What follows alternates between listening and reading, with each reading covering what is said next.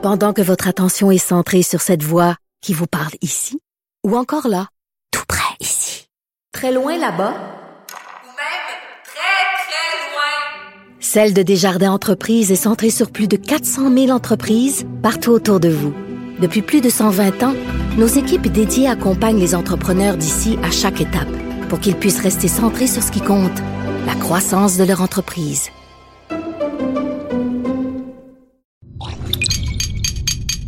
Cube Radio. Il connaît tous les dessous de la politique. L'économie, la santé, le transport. Antoine Robitaille. Là-haut sur la colline. Cube Radio.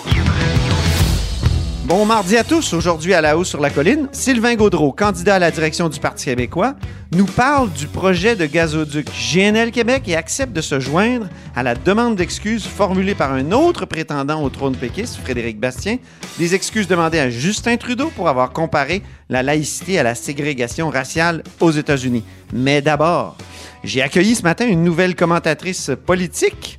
Écoutons un extrait des échanges que j'ai eus avec elle. Là-haut sur la colline. La politique autrement dit. Cube Radio. Alors, j'accueille une nouvelle commentatrice politique aujourd'hui, Yasmine Abdel Fadel. Bonjour. Bonjour Antoine. Alors, euh, Ab- euh, Yasmine, tu es directrice des communications d'InnoCentre. Tu es une ancienne porte-parole euh, de ministres libéraux. Et, et tu veux nous parler d'un parti que tu connais bien, le Parti libéral du Québec, qui est en course à la chefferie. Alors, cette course-là est passionnante, non? Elle manque un petit peu d'enthousiasme. Elle, euh, elle n'arrive pas vraiment à lever les foules, mais on est à J82. Il y a encore moyen de se reprendre. Qu'est-ce qu'on peut faire pour euh, rendre ça intéressant? Parce que pour l'instant, c'est le calme plat. Évidemment, il va y avoir cinq débats, mais est-ce qu'on peut juste compter sur euh, les débats pour mettre un peu de... pour attirer l'intérêt? Que je veux pas dire du piquant, parce que c'est quand même pas un spectacle, une course à la chefferie, mais, mais quand même, qu'est-ce qu'on peut faire? Disons que euh, les deux, euh, les deux candidats, tant Dominique Anglade euh, qu'Alexandre Cusson, ont compris que le Parti libéral aime pas les chicanes, mais ils l'ont compris à un extrême. Donc, on n'a non seulement pas de chicanes, mais on n'a pas encore de débat euh, sur la place publique. J'espère que lors des cinq prochains débats, le premier étant le 29 mars, qu'il va y avoir, euh, qu'on va avoir un peu plus de couleur et de saveur des candidats, de savoir un peu plus qu'est-ce qu'ils pensent des enjeux du Québec et des Québécois. Euh, on le sait pas, euh, on le sait pas encore tout à fait. Et disons qu'on a deux candidats qui sont très différents l'un de l'autre. On a Alexandre Cusson, un homme de Drummondville qui représente les régions, qui se présente d'ailleurs comme tel, et on a Dominique Anglade qui vient avec l'expérience d'ex-vice-première ministre, ancienne ministre de l'économie, on le sait. Euh, on a un candidat qui est à temps plein dans la campagne avec une candidate qui est à l'Assemblée nationale à longueur de journée. Euh, donc, très, euh, très différents profils, et malgré ça, ça manque de piquant. Mais qu'est-ce qu'on peut faire justement pour en, en ajouter? Ben, en fait, premièrement, il y a des grands absents de la campagne. Euh, disons qu'il y a des thèmes qui sont absents. Euh, on parle pas d'économie, on est jour de budget, mais on n'a pas entendu les deux candidats parler d'économie. On les a pas entendus parler de santé. On les a pas entendus parler d'éducation. Les trois principaux sujets au Québec qui, rejoignent les Québécois ne sont pas encore abordés. Donc, c'est sûr que les débats, ils vont devoir être très préparés. Pourquoi? Ben, parce qu'il restera pas beaucoup de temps après les débats euh, pour le vote. Les militants, qu'est-ce qu'ils en pensent de ça, de, l'éthique, euh, de, la nationalisation de l'eau? C'est des idées lancées par Alexandre Cusson ou la Charte des régions de, Dominique Anglade. Est-ce qu'on l'entend? Ben, c'est pas vraiment des sujets qui sont euh, qui sur lesquels on se réveille le matin, on, y pense le matin puis on y pense avant de se coucher le soir. Euh, on pense surtout à l'édu- à l'éducation évidemment de ses enfants, ça touche tout le monde. On pense à la santé, encore plus aujourd'hui dans un contexte de coronavirus.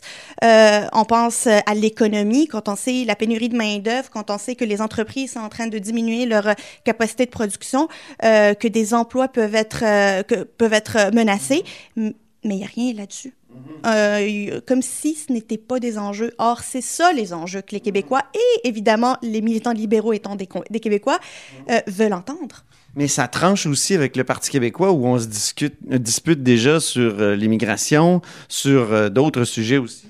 Ben, le Parti québécois, euh, Ils ont au moins l'avantage de pouvoir encore se poser la question quand est-ce qu'on tient le référendum? On le tient Est-ce qu'on le tient au premier mandat? Est-ce qu'on le tient au deuxième mandat? Il y a, on finit toujours par revenir à cette question-là, puis ça pimente toujours les débats. Euh, le Parti libéral étant clair évidemment sur la position euh, au sein du Canada, ben il n'y a pas de question là-dessus. Euh, évidemment, euh, comment on, on, on, évalue le degré de euh, on est nationaliste beaucoup, on est nationaliste un peu, euh, comment notre nationalisme s'incarne, c'est plutôt comme ça que les candidats libéraux doivent se, se présenter. Et euh, Alexandre Cusson, donc, est-ce qu'il va se présenter comme député s'il perd? Je me pose la question. Alors, la question n'a pas encore été posée à Alexandre Cusson, mais s'il perd euh, au euh, 1er juin prochain, est-ce qu'il attend une partielle pour se présenter? Est-ce qu'il attend au général pour se présenter? Et si c'est une partielle, est-ce qu'il va se présenter à Montréal, où il y a plus de chances de se faire élire, alors que lui, c'est un gars de région, ou il va attendre d'avoir, euh, de refaire ce que Philippe Couillard a fait et de se présenter dans un château fort euh, caquiste ou péquiste pour pouvoir aller euh, chercher un comté dans les régions pour le Parti libéral du Québec? Euh, la différence entre Dominique Anglade puis Alexandre Cusson, c'est qu'Alexandre Cusson, c'est un gars de région qui doit cruiser Montréal, puis je me permets l'anglicisme, alors que Dominique Anglade, c'est une fille de Montréal qui doit cruiser les régions. Et ça, ça démontre toute la différence entre les candidats et je me, je m'explique mal comment euh, ça ne ressort pas dans les débats. Ah oui? Ben, il n'y a pas encore eu de débat, c'est peut-être euh, pour ça. Euh, justement, ça va être euh, dernière chance, le, débat, ça, va être vraiment la dernière chance pour relancer cette course-là? Ben, c'est la dernière chance de porter réellement le chef, le, le, veston du chef, le veston d'un homme d'État. On se rappelle que Philippe Couillard, pendant la dernière course au leadership, a, vraiment incarné euh, l'homme d'État durant les débats. Euh, et c'est ce qui a fait en sorte que, que, que, sa course a pris un élan. Donc, c'est vraiment la dernière chance pour eux. Euh, il y a peu de temps pour les ajustements après la course et la question aussi à savoir si le Parti libéral a planifié un plan B euh, si euh, le coronavirus continue de s'étendre au Québec, est-ce que les débats vont avoir lieu? Donc, cette chance-là, euh, elle, est, elle est là, mais elle est menacée. C'est vrai que le, le, virus pourrait bouleverser les courses à la direction au Québec, hein? C'est à se poser la question, c'est un plan B prévu, c'est sûr qu'il y a un vote électronique, mais est-ce qu'il va y avoir un rassemblement? Est-ce qu'il va y avoir les, les cinq débats prévus? Pas des débats à huis clos! J'espère pas, des débats, pas de, pas de militants, pas d'applaudissements, ça serait encore plus plate et ça rendrait la course encore plus plate. C'est terrible, c'est vrai. Et euh, tu veux nous parler aussi, Yasmine, de la gestion de crise du coronavirus par le gouvernement Legault? Écoute, Antoine, on peut pas faire autrement que de donner une note de plus à Daniel Mécan dans la gestion de, de, la crise du coronavirus.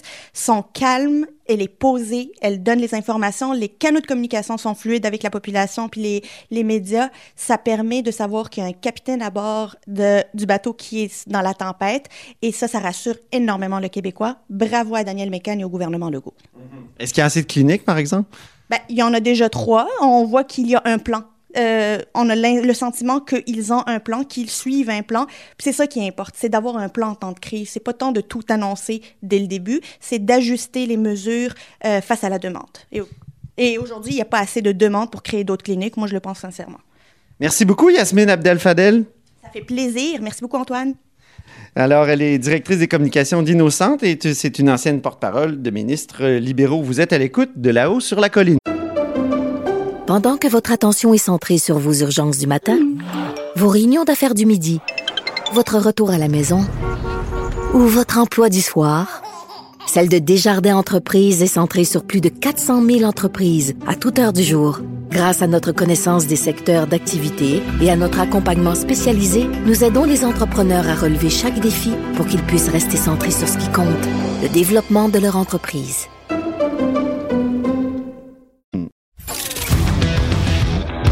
Là-haut sur la colline. Une entrée privilégiée dans le Parlement. Cube Radio. Au bout du fil, il y a le candidat à la direction du Parti québécois, Sylvain Gaudreau. Bonjour.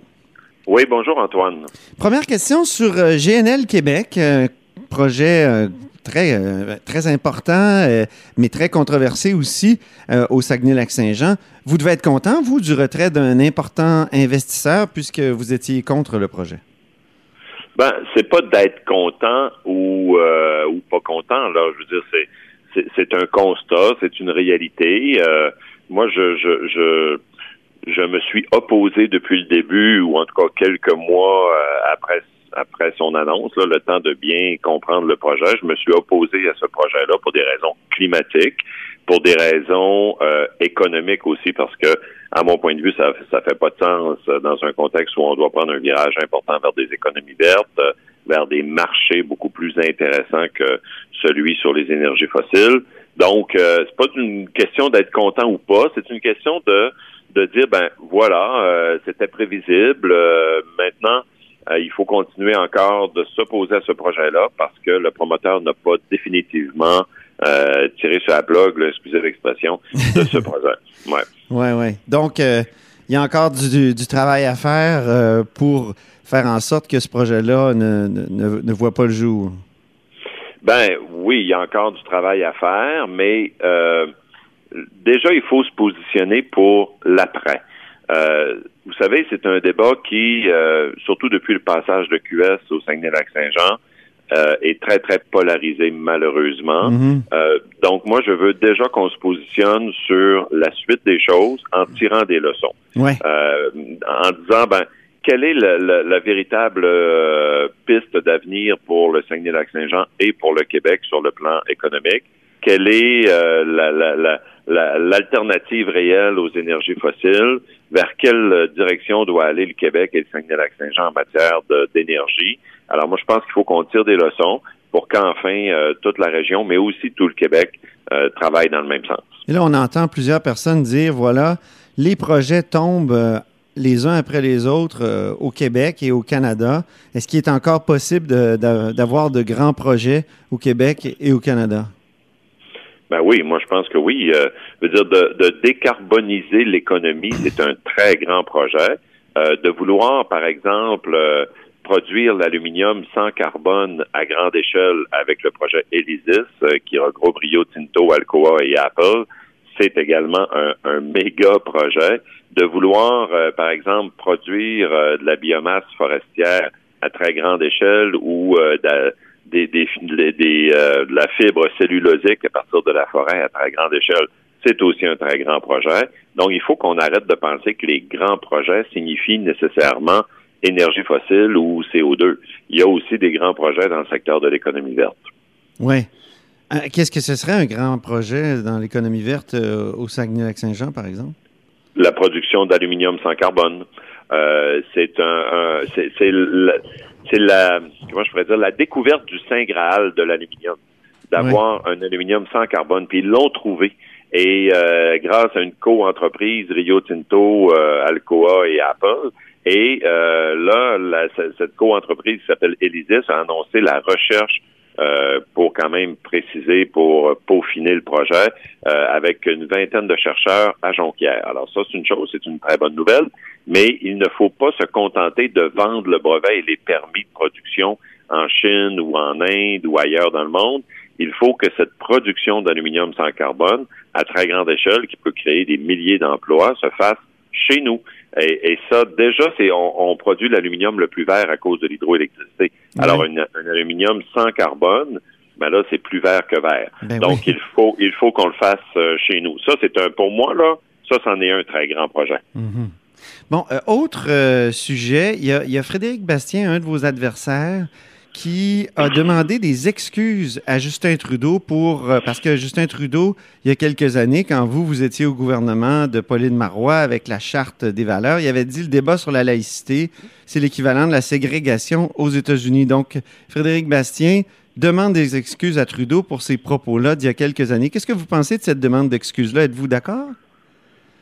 Ben oui, je suis euh, je suis d'accord là, mais je veux dire, moi j'aime mieux regarder vers euh, l'avenir que de regarder dans le rétroviseur. Ouais. Alors on peut bien là faire des batailles pour demander à Justin Trudeau ou à d'autres de s'excuser, puis c'est correct là, je veux dire, je- mais j'en fais pas la majeure de, de, de, de ma de ma campagne à la direction du Parti québécois. Là. Alors, euh, moi, je n'ai pas de problème à demander des excuses, mais ce qui compte, c'est de me tourner vers l'avenir, de faire des propositions pour euh, justement la, la transition vers une économie verte, vers des énergies renouvelables, une, euh, des, trans- une, euh, des propositions, par exemple, en, en matière d'éducation, euh, faire du Québec le premier va- pays vert au monde, de proposer des mesures fortes pour une transition juste.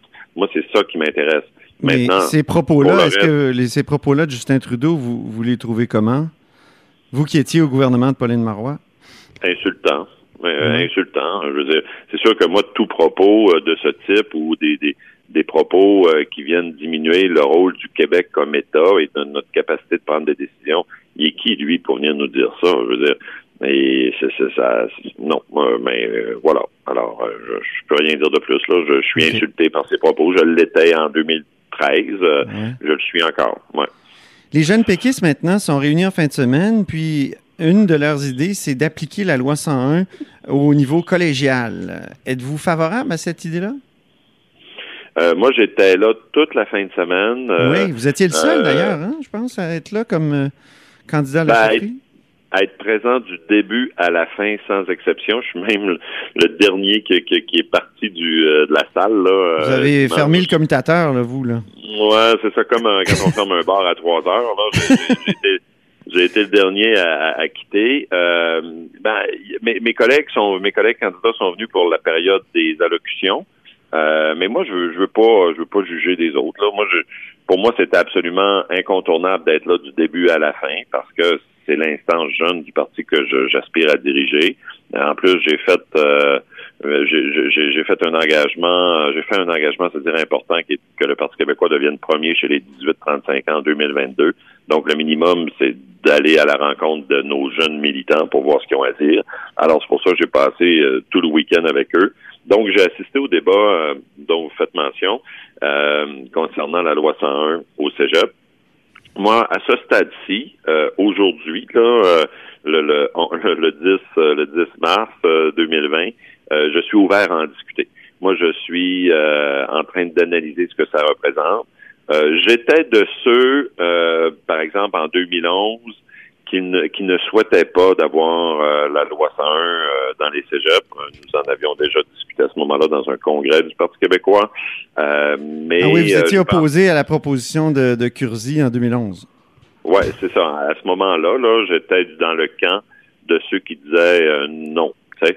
Mais là, les choses ont évolué. Nous, on est rendu euh, quasiment euh, euh, dix ans plus tard, et on constate qu'il y a quand même des tendances importantes euh, de, de, de, de croissance des inscriptions d'élèves euh, ou d'étudiants francophones dans les cégeps anglophones à Montréal et une stagnation, voire une diminution des inscriptions d'élèves francophones dans les cégeps francophones sur l'île de Montréal.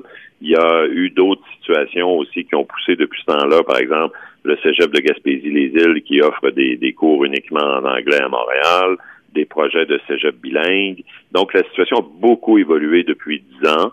Alors, euh, ma tête n'est pas toute faite, je vous le dis en toute transparence, sur cette, euh, cet enjeu-là. Mais j'ai justement écouté ce que les jeunes avaient à dire parce que j'étais sur place, moi, en fin de semaine. Et je suis en train d'examiner euh, tout cela. On pourra s'en reparler éventuellement. Mais à, à- à à tout le moins, j'ai de l'ouverture pour examiner ce- ce- ce- cette demande. Dernière question, euh, Sylvain Gaudreau. Le, le COVID-19 fait en sorte que ben des sportifs sont obligés de, de jouer dans des stades vides. Est-ce que vous pensez que vous allez tenir des débats euh, dans la course à la chefferie à huis clos, sans militants? ou avec des masques, euh, Ouais. peut-être. Euh, écoutez, moi, je, je, je, je, je sais pas. On va, on va voir l'évolution de cette pandémie. Là, ça semble être un risque réel de pandémie, selon ce que j'en comprends. Euh, moi, ce que euh, je demande euh, et ce que je, je, je, veux m'appliquer à moi-même, c'est du calme. Euh, de- il, y a- il ne faut pas céder à, des, à de la panique ou à des fausses nouvelles concernant la propagation de cette, de cette maladie, de prendre les choses avec mesure, de relativiser également par rapport à d'autres types de, de, de, de, de maladies euh, virales ou de, de, de pandémies à travers l'histoire humaine. Il faut quand même qu'on qu'on Mhm. soit conscient des forces que nous avons aujourd'hui et de prendre les mesures de façon responsable. Moi, ma grande question au Québec, c'est par exemple le- niveau de résilience ou de résistance du système de santé. Euh, on- je vais suivre ça de très près. Euh, je pense qu'il faut qu'on s'assure d'être capable de, de recevoir, par exemple, des cas au Québec de personnes qui seraient atteintes Mhm. euh, et aussi dans un contexte où le, le personnel médical lui-même euh, peut être victime de, de- du coronavirus, par exemple. Alors, il faut qu'on ait un système de santé qui est résilient. Je pense que la priorité au Québec, c'est là-dessus, et de façon individuelle et dans nos familles, dans nos communautés, ben, de prendre les choses euh, quand même avec calme, puis de se tenir informé. Moi, c'est là que j'en suis. Bon, bon, on verra si les, les débats se tiendront à visage découvert. Ah, mais en tout cas, moi, je, je souhaite toujours, euh, à tout le moins, de, de la transparence. Merci. Merci beaucoup, Sylvain Gaudreau, candidat à la chefferie du Parti québécois. Au plaisir. Merci, Antoine. Bye. Pendant que votre attention est centrée sur vos urgences du matin, vos réunions d'affaires du midi, votre retour à la maison ou votre emploi du soir, celle de Desjardins Entreprises est centrée sur plus de 400 000 entreprises à toute heure du jour. Grâce à notre connaissance des secteurs d'activité et à notre accompagnement spécialisé, nous aidons les entrepreneurs à relever chaque défi pour qu'ils puissent rester centrés sur ce qui compte, le développement de leur entreprise.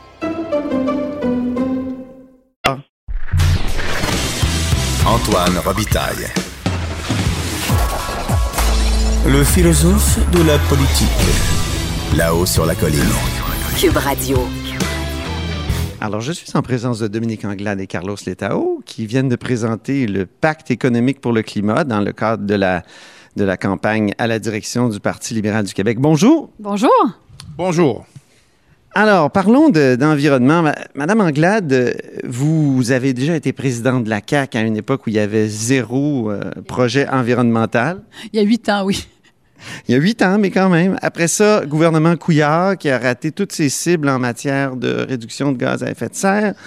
Euh, euh, vous, vous, répondrez. Et quelle crédibilité vous avez en matière environnementale pour maintenant annoncer un pacte économique pour le climat? Je pense qu'en fait, on a une grande crédibilité, euh, une grande crédibilité lorsqu'on regarde. euh, mais juste, je vais juste nommer ça. Le prix des Nations Unies qui nous a été octroyé pour tout ce qui a été fait en termes de coopération internationale sur les sur les questions environnementales témoigne témoigne justement des gestes qui ont été posés sous la dernière administration qui est avec, avec avec Philippe Couillard. Mais vous me parlez spécifiquement de la crédibilité que moi je peux avoir comme ministre de l'économie. euh, J'ai quand même piloté euh, plusieurs projets qui justement allaient dans ce sens-là, que ce soit euh, LM Wind Power, que ce soit toute la question de la du manufacturier innovant, de la robotisation, de l'intelligence artificielle, tous ces éléments-là qui contribuent en fait à avoir un impact positif euh, sur, la, sur la réduction, la décarbonisation que nous avons. Il y a plusieurs projets qu'on a soutenus euh, euh, qui, allaient, qui allaient dans ce sens et beaucoup de projets en matière d'innovation, beaucoup de projets en termes de recherche sur ces questions-là, de financement d'organismes et d'organismes qui évoluent dans le domaine de, des, de l'environnement. Et je vous dirais même, quand j'étais chez Montréal International, on a fait venir des organismes internationaux. Ils se sont installés ici au Québec, Future Earth, pour ne nommer que celui-là, euh, qui avait un, leadership partagé en différentes régions, mais qui avait choisi finalement le Québec parce que justement, on est en train de faire la démonstration de ce qu'on faisait ici. Donc, il y a plusieurs initiatives que j'ai pilotées par le passé qui vont dans cette direction-là. Nous devons aller beaucoup plus loin aujourd'hui et surtout euh, ne pas suivre la direction que nous prenons avec le gouvernement actuel. Oui, euh, Carlos Letao, maintenant sur euh, la réduction des, euh, des cibles, c'est-à-dire la, la non-atteinte des cibles. Oui, euh, J'ajouterais à ce que à ce que ma collègue vient vient de dire euh, que depuis 2015, donc de, de 2015 à 2018, le gouvernement, notre gouvernement de l'époque, avait pris euh, un rôle très très proactif pour mieux développer et, et mieux augmenter l'ampleur de l'alliance que nous avions avec la Californie. Donc, de, bien renforcer la bourse du carbone. Notre gouvernement avait pris vraiment euh, un rôle très de leadership là-dedans. Nous avions travaillé avec nos, voisins de l'Ontario pour convaincre le gouvernement de l'Ontario de faire partie aussi euh, de, de, ce Western Climate Initiative, de la, bourse du carbone. Et euh, malheureusement, le gouvernement de l'Ontario, par la suite, le nouveau gouvernement a décidé de, se retirer. Mais si on avait eu le Québec et l'Ontario, dans la bourse du carbone avec la Californie, ça aurait contribué pour accélérer davantage la réduction de, des gaz à effet de serre. Donc, nous avons travaillé très fort euh, sur ces enjeux-là. Et non, je n'ai pas du tout honte euh, de, notre bilan environnemental de 2015 à 2018. Bien, euh, donc, vous êtes un parti maintenant qui est très montréalais, très concentré à Montréal. Or, euh, en région, on le sait, euh, c'est une sensibilité qui, est beaucoup moins là, la, sensibilité environnementale. En tout cas, on dit souvent que c'est des, des, des, des, des, attitudes du plateau Mont-Royal, de l'autre pacte pour le climat, celui donc qui a été lancé récemment. Donc, en plus, les gens achètent de plus en plus de pétrole de, de, de- de VUS. Est-ce qu'ils sont inconscients? Là, je vais revenir sur une prémisse que vous avez dit. Vous avez dit les gens à l'extérieur, euh, le- de- des- dans, dans les régions, euh, sont des gens qui ne sont pas nécessairement conscientisés par les questions environnementales autant qu'ailleurs. Moi, je ne crois pas à ça. Mais ça se mesure dans les sondages, non? Regardez, je crois pas à ça parce que euh, on vit, ils, ils vivent au quotidien les conséquences des, enjeux climatiques. On n'a qu'à regarder les îles de la Madeleine, ce qui se produit avec les berges et l'érosion des berges. Ils le vivent, ça. Moi, je reviens de, de, cinq, de quatre jours en Abitibi où on a parlé beaucoup des questions, des questions environnementales dans un, dans un secteur où on parle de, développement minier également. Et il faut savoir conjuguer, euh, conjuguer les deux. Euh, même chose lorsque l'on va dans, les, dans la région du Saguenay-Lac-Saint-Jean. Même chose. Alors, il ne faut pas penser que les gens ne sont, ont, ont pas d'intérêt pour cette question-là parce qu'en région, au contraire, moi, je crois que nos agriculteurs, ils sont les premiers à vivre la conséquence des changements climatiques avec des saisons qui sont plus courtes euh, et qui ont un impact réel sur, sur leur capacité à gagner leur, à gagner leur vie. Donc, je pense que les gens sont très conscientisés. Maintenant, quelle action? Vous vous dites, est-ce que les gens sont inconscients parce qu'ils achètent, de- ils achètent des autos? Quand tu poses ton geste individuel, ben, tu poses ton geste individuel. Mais si tu as l'impression que tu contribues à quelque chose de collectif et que tu es sensibilisé à ça, je pense que c'est ça qui influence aussi les comportements. Mais ça fait des années qu'on sensibilise, qu'on fait ça, mais malgré tout, les gens continuent de consommer, je veux dire, beaucoup de carbone. C'est pour ça que je crois qu'il est impératif que le gouvernement ait un rôle d'exemplarité. C'est pour ça qu'on est rendu à dire qu'il nous faut un nouveau pacte économique qui va toucher l'ensemble des ministères. C'est pour ça que cette responsabilité doit incomber au premier ministre. C'est également pour cette raison qu'il faut qu'on mesure les résultats concrets puis qu'on ne se retrouve pas après un certain temps à se dire ah ben finalement on n'a pas atteint les cibles. Il faut qu'on ait des, des mécanismes qui permettent de contrôler ça. Alors vous avez raison de dire ben il me semble que ça fait des années il y a eu des progrès qui ont été faits, mais il y a encore un énorme travail à faire et c'est la raison pour laquelle on propose un nouveau pacte économique. Vous proposez un, pacte aux agriculteurs. euh, combien ça coûterait, par exemple, de faire en sorte que les, euh, mettons qu'on sèche les grains, non pas avec du gaz, mais avec de l'électricité. Euh, euh, moi, j'avais parlé une fois à un agriculteur qui avait inventé une machine à le faire avec l'électricité. Il fallait qu'il se branche à Hydro-Québec. Ça coûtait une terre en bois de boue, comme on dit. Comment on fait pour électrifier aussi tous les, les, tracteurs? Ça coûterait combien, vous, l'ancien ministre des Finances? Ce que je vous dirais, ce que je vous dirais comme, comme réponse, ça nous coûterait combien de ne pas le faire? Euh, parce que le- la- l'agriculteur que présentement euh, utilise du, propane pour faire sécher ses, euh, grains, peut-être que d'ici d'ici 10 ans, d'ici 15 ans, le, coût du propane va, va être hors portée parce qu'il y, aura d'énormes pénuries encore plus grandes qu'aujourd'hui. Donc, le coût de ne pas s'adapter, à mon avis, e- excède le coût de s'adapter. Donc, mieux vaut commencer maintenant. Euh, comme on a dit tantôt, 2050, c'est pas si loin que ça, c'est dans 30 ans. Euh, donc, il faut commencer d'ores et déjà. Et quand vous regardez, euh, par exemple, ce qui se passe présentement dans le domaine de la finance, Dominique a parlé de plusieurs ministères qui devraient être, faire partie de, de- de l'exercice. Elle n'a pas mentionné le ministère des Finances, mais, mais ça aussi. Euh, dans, dans le monde de la finance, par exemple. Vous pensez à BlackRock, par exemple? Je pense à BlackRock, je pense à Mark Carney, euh, qui, qui prend maintenant un rôle euh, très important dans, dans les Nations Unies. Euh, et, et son rôle, c'est de, vraiment de, mener cette réflexion à une autre, à une autre, euh, à une autre étape euh, pour que le monde de la finance puisse, puisse participer activement au processus d'adaptation au changement climatique. Et une fois qu'on a les moyens financiers pour le faire, donc pour répondre à votre question, ça va coûter combien? Ça coûtera ce que ça coûtera parce que le secteur privé aussi euh, va faire partie de, cet exercice-là. Moi, j'ai j'ai aucun, aucune crainte de, de, l'économie de marché. Et si les incitatifs sont en place euh, pour qu'on investisse dans des, solutions euh, écologiques, bon, les entreprises, les, financiers vont le faire et on va être capable de passer à la prochaine étape. Mais les, les, les, les, les policy makers, les, les, les, les gouvernements doivent mettre en place l'infrastructure nécessaire pour que cela puisse arriver. Quelle place euh, aurait le troisième lien dans votre plan de mobilité durable, euh, dans le plan national de mobilité durable qui, est- qui- qui est dans votre pacte? là? Quelle, quelle place? On veut un troisième lien qui réponde à nos enjeux, euh, de, premièrement, de mobilité. Donc, ça veut dire qu'il va y avoir plus de fluidité euh, pour, les, pour les gens de la région de Québec et qui répondent également à des enjeux de transport en commun.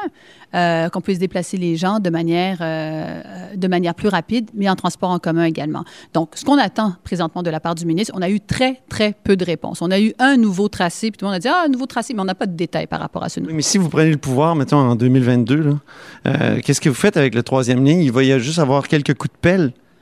Ah ben, ce que j'espère, c'est qu'on va avoir davantage de réponses. Là, le ministre est en charge. C'est lui qui doit nous dire exactement où ça va passer, combien, quel va être le transport en commun, les mécanismes qu'il va y avoir. On pose des questions, on n'a pas de réponse. Ce que je peux vous dire, c'est ce que l'on veut euh, lorsque l'on parle de troisième loin, c'est transport en commun efficace, plus de fluidité, puis après ça, qui nous présente des, des, des, son projet, les coûts associés à ça, parce qu'on n'a on a, on pas ces éléments de réponse-là. Pourquoi pas juste du transport en commun, comme bien les écologistes le, le disent? Bien, je veux dire, ça, ça, pourrait être une option avec laquelle le ministre même pourrait, euh, pourrait arriver. Il pourrait arriver avec la proposition de faire juste du transport en commun. Présentement, euh, tout ce qu'on a eu, c'est un nouveau tracé, encore une fois, qui, je pense, est plus raisonnable que le tracé qu'on avait initialement. Ça, je pense que tout le monde s'entend là-dessus. Mais maintenant, au niveau des données, est-ce que ça devrait être juste du transport en commun? Est-ce qu'il peut avoir une combinaison des deux? Comment ça va rentrer dans Québec aussi? Puis l'impact que ça va avoir? Puis je vous vois le visage, puis vous me dites, oui, l'impact, nous, aussi, on a des inquiétudes par rapport à l'impact que ça va avoir euh, sur le visage de, la ville de Québec. Alors, mais, pour ça, il a tous les moyens. Il a son ministère, il a ses fonctionnaires, il doit pouvoir répondre aux questions. Vous, vous, voulez faire de l'environnement la neuvième valeur libérale? Ça n'en était pas une, donc, l'environnement avant? C'est parce que euh, je pense qu'elle pourrait être incluse dans tout ce qui s'appelle la, question de l'inter, euh, l'intergénération, euh, la, la, huitième qui est l'intergénérationnel euh, au sein du Parti libéral. Euh, je pense que là, on vient de mettre une emphase particulière sur cet enjeu-là parce que c'est l'enjeu du 21e siècle. Ben, très bien, merci beaucoup. Euh, Peut-être un mot de Carlos Letao en terminant. De, de notre bilan de 2015-2018, quand même, euh, en tant que ministre des Finances, nous avions démarré un programme d'obligations vertes. Euh, et je ne sais pas si ça a été poursuivi par le gouvernement actuel. Je n'ai pas remarqué de nouvelles émissions, mais les émissions d'obligations vertes, c'est encore un outil très bon pour euh, euh, aider la société en général à, à, adopter un comportement plus écologique parce qu'il y a un, un outil financier euh, qui, qui, qui, est mis en place. Donc, on doit continuer avec ça. Très bien. Merci beaucoup, Dominique Anglade, Carlos Letao du Parti libéral et surtout euh, de cette course à la direction du parti. Merci. Merci vous, êtes, vous êtes à l'écoute de là-haut sur la colline. Cette émission est maintenant disponible en podcast. Rendez-vous dans la section balado de l'application ou du site pour une écoute sur mesure en tout temps. Cube Radio, autrement dit. Et maintenant, autrement écouté.